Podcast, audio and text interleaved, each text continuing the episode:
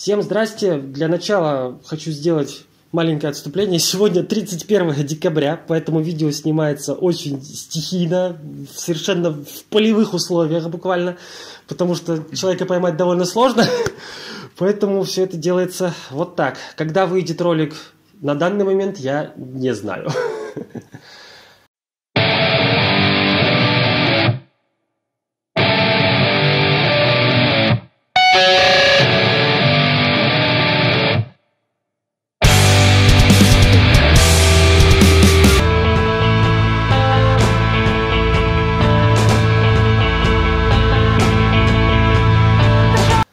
Давай, Кирилл, расскажи мне, чем ты сейчас занимаешься. Ну, сейчас э, с точки зрения творчества у меня творческий перерыв.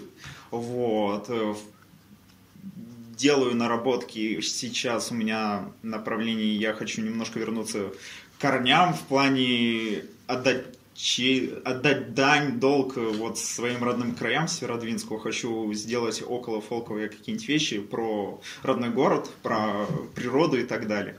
Вот. Но это все еще на грани зачатках. А так у меня вот где-то год уже перерыв музыкальный в глобальном смысле. Просто ты несколько лет назад ты уехал из Северодвинска в Санкт-Петербург. Да, 6 лет, 7. Вот. И мне интересно, во-первых, почему ты уехал Учиться. Учиться. Да. На кого учился? А, на инженер-строителя-проектировщика.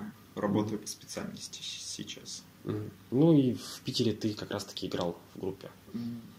Да, и не только. И не только. И не только, ну, да. это, это понятно, что не только, тем более, Вот. студенческая жизнь, это такое дело веселое. Ну да, и помимо группы я еще играл в оркестре на базе ИТМО, информационных технологий университет. Там было движение такое Back to Music. Э, Парень один, э, Андрей Иванчин, собрал, э, собирал музыкантов, которые по профессии не музыканты учатся, но занимались музыкой и хотели бы продолжать. И вот я играл в оркестре таком, на скрипке даже. Ну, я-то больше как раз в курсе, что ты играл именно в Дванов. Ну, это да, это самая такая основная деятельность музыкальная в Питере. Вне посмотри,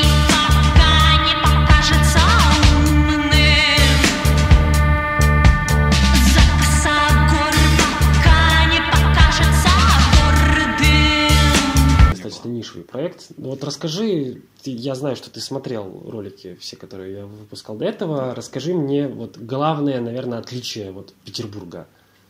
Э, Главное отличие Петербурга – это, наверное, количество именно самих музыкантов.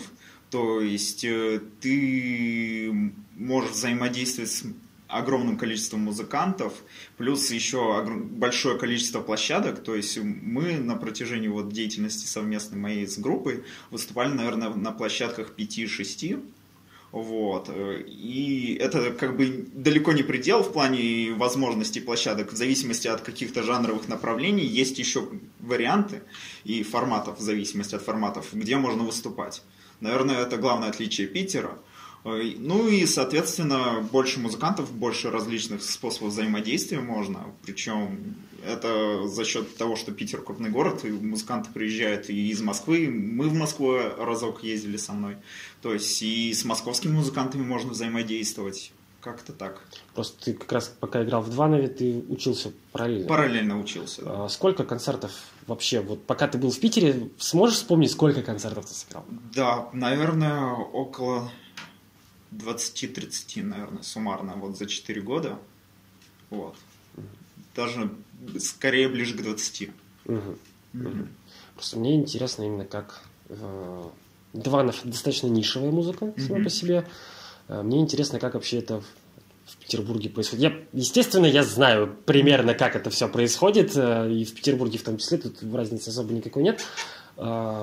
Мне интересует такой нюансик маленький, наверняка же все равно как-то пересекался с какой-то организацией там, то есть вот как вот что вот что там работает. Ну, просто пишешь, получается, владельцу площадки, хотим вот выступить и так далее.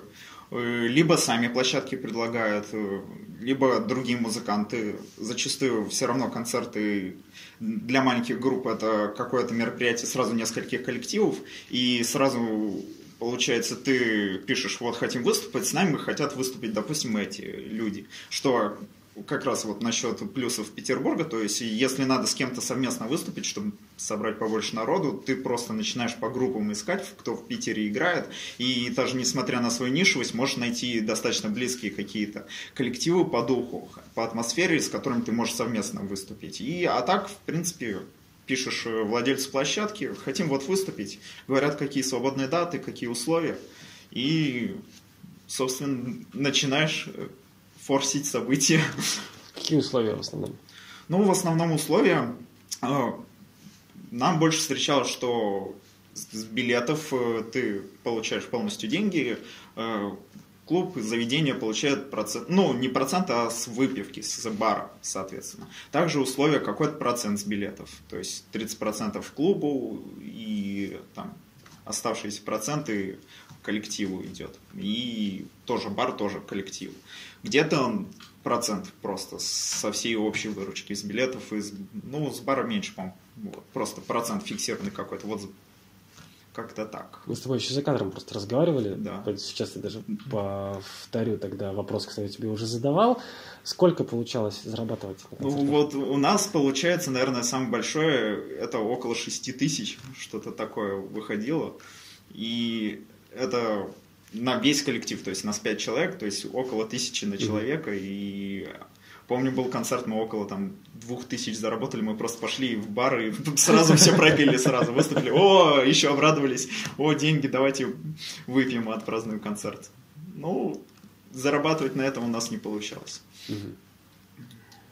Просто также говорил, что все, ну, почти все уходило именно в записи. Вот опять же, Да. студийные работы. Потому что понятно, что у нас в городе сейчас студии есть, там, слава богу, они действительно есть. Э, студийные работы, вот петербургские, вот это вот все. Как, как- вот как, как оно происходит? Ты вот варился в этом достаточно Да. много времени, вот как это происходит? Ну, соответственно, хотите написать альбом, э, ищите студию, договаривайтесь со звукорежиссерами. Многие звукорежиссеры, они работают э, не фиксированно за студией, а то есть просто передвижной человек говорит, что мы хотим вот записываться на этой студии, давай с нами, ты будешь у нас рулить именно тех частью этого процесса. И, соответственно, зачастую средняя какая-то такая цена по городу, час студии это 1000 рублей, около вроде того получается и стоимость самого звукаря, то есть около 500 тысяч рублей уходит только еще на работу звукаря. И, соответственно, пишите что-то на студии, что-то в домашних условиях. И в конечном итоге еще сведение мастеринг. И суммарно вот как раз писал, с моим участием писалось два альбома и еще две эпишки, если не ошибаюсь. И альбом в среднем из 9 треков выходит около 60-70 тысяч. На скольких студиях ты побывал? Я побывал на двух, наверное, трех, трех студиях был. Просто, ну, мне казалась вся эта картина немножко другой, э, сам по себе, что э, музыкант вот в активном музыкальном все-таки городе, там называют же музыкальной столицей как бы, Санкт-Петербург. Получается, что как бы да, движухи значительно больше, чем здесь, но она все-таки не настолько прям активная, насколько себе это рисуют люди. Ну, как и я в том числе себе рисовал. Она получается все равно чуть постабильнее. Ну, я думаю, ты слышал все мифы про Питер, про музыку и так далее. Ну, да, нету такого, что ты приехал в Питер. Вообще это сказки. Ну, точнее, время уже прошло, когда ты такой крутой молодой, тебя берет продюсер, и у тебя все становится хорошо. Все сейчас именно зависит э, от самих музыкантов. Во-первых, э, зритель, слушатель стал более искушенный. То есть интернет, э, все гораздо более тщательно подбирают, что слушают и так далее. И не то, что раскручено зачастую слушают. Это, конечно, еще работает, но не так активно. И чтобы зарабатывать на музыке, это надо либо делать популярную музыку, э, а если хочешь делать что-то свое, то идешь, соответственно, на компромисс, что денег ты не увидишь, если это прям не совсем уж очень качественный продукт, что ты прям собираешь всю нишевую свою аудиторию. Это так вижу я. Давай тогда самое яркое впечатление, которое у тебя было вот в, раб- в работе в Дванове, то есть когда там был, э, самое, яр- самое яркое выступление. Самое яркое выступление, э, наверное, одно вот прям еще за кадром тебе говорил, одно запомнилось, один раз выступали в клубе Fish Фабрик, там были китайцы, просто туристы, и у меня в группе есть такой момент, где я вою в скрипку с перегрузом, и вот китайцев это так настолько сильно впечатлило, что у них глаза расширились, и меня тоже это впечатлило, как их впечатлило.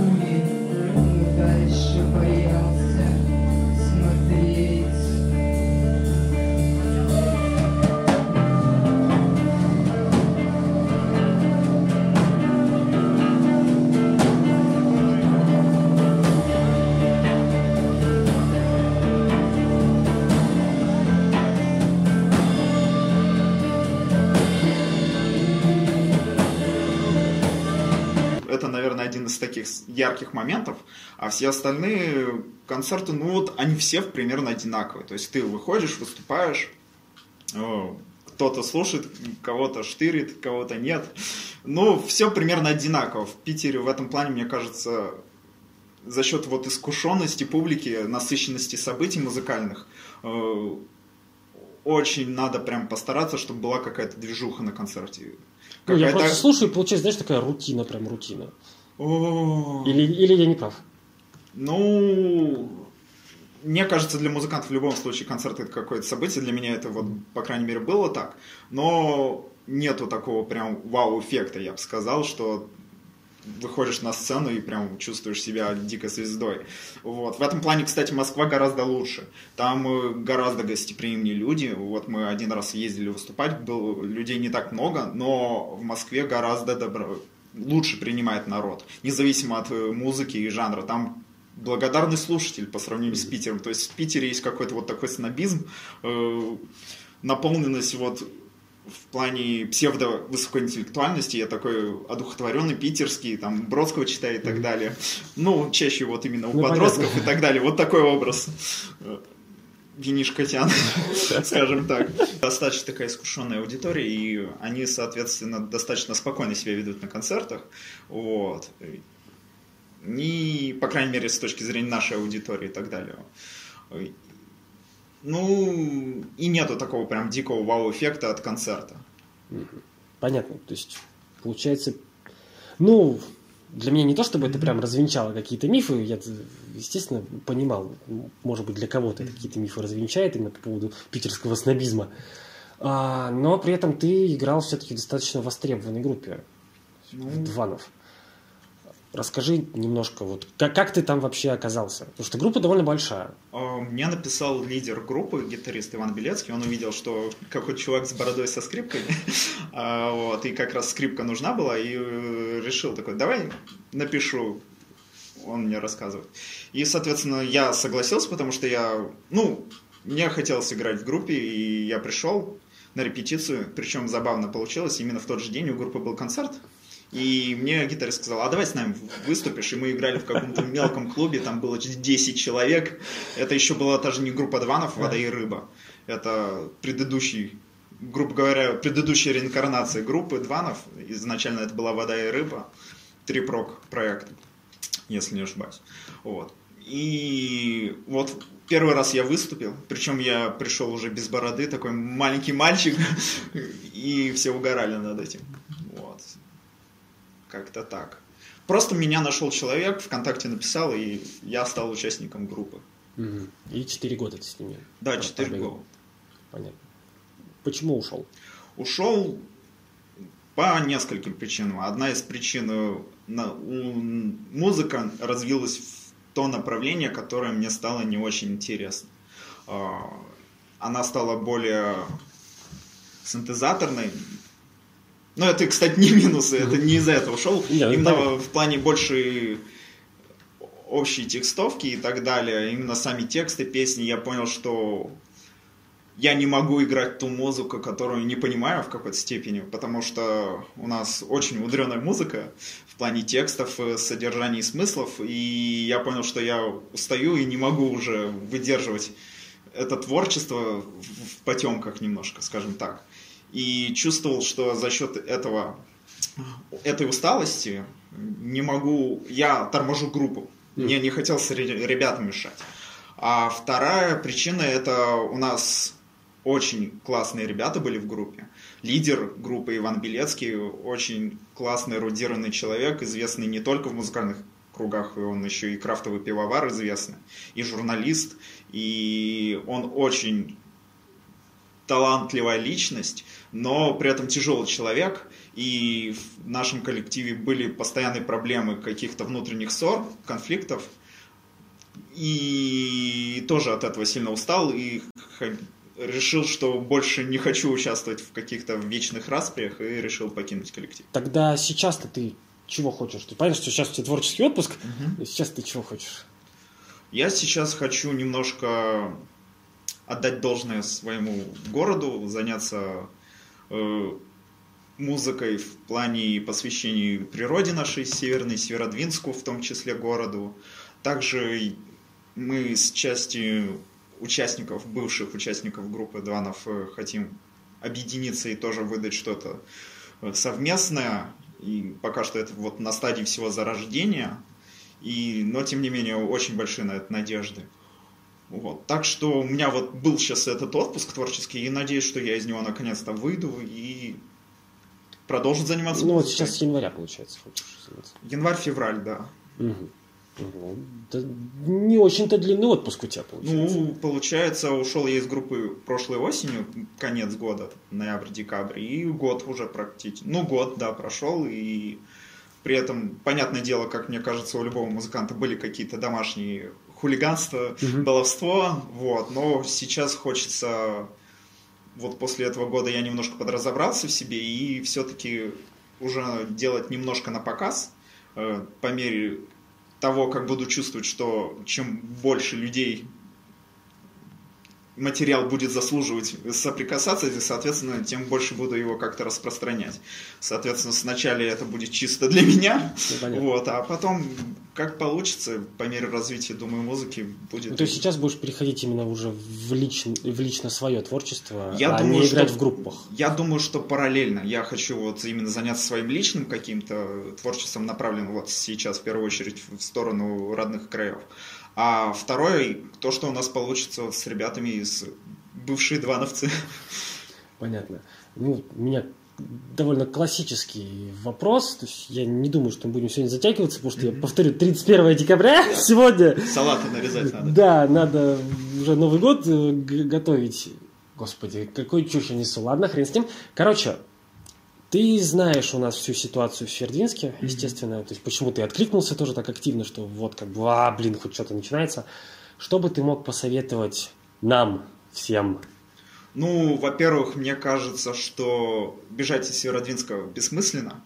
Я сбежал, и в этом плане, ну, есть какие-то бонусы, да, но на самом деле они не такие большие, как может показаться. Вот, и у ребят действительно есть яркий пример в лице тебя, в конце концов, что главное желание, надо делать и работать. То есть э, делайте, не стесняйтесь, э, э, не прячьте в ящик, потому что ящик, конечно, имеет неисчерпаемые объемы, но город должен знать, что есть ребята, должны они как-то кооперироваться и объединяться в коллективы и делать музыку.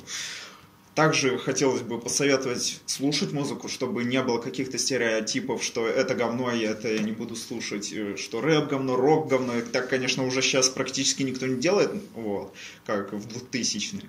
Но слушать надо всю музыку, то есть тонны пропускать через себя как можно больше музыки, потому что любой жанр может дать какие-то находки, ценные элементы, которые потом помогут вам синтезировать что-то более новое, комплексное, и на смеси жанров, на стыке жанров. И мне кажется, сейчас вот творчество в такое время уже больше именно, все больше переходит в стадию какого-то синтеза из хорошо забытого и так далее. И чем шире твоя база вот и эрудированность музыкальная, тем более качественный и интересный продукт ты можешь выдать в конце.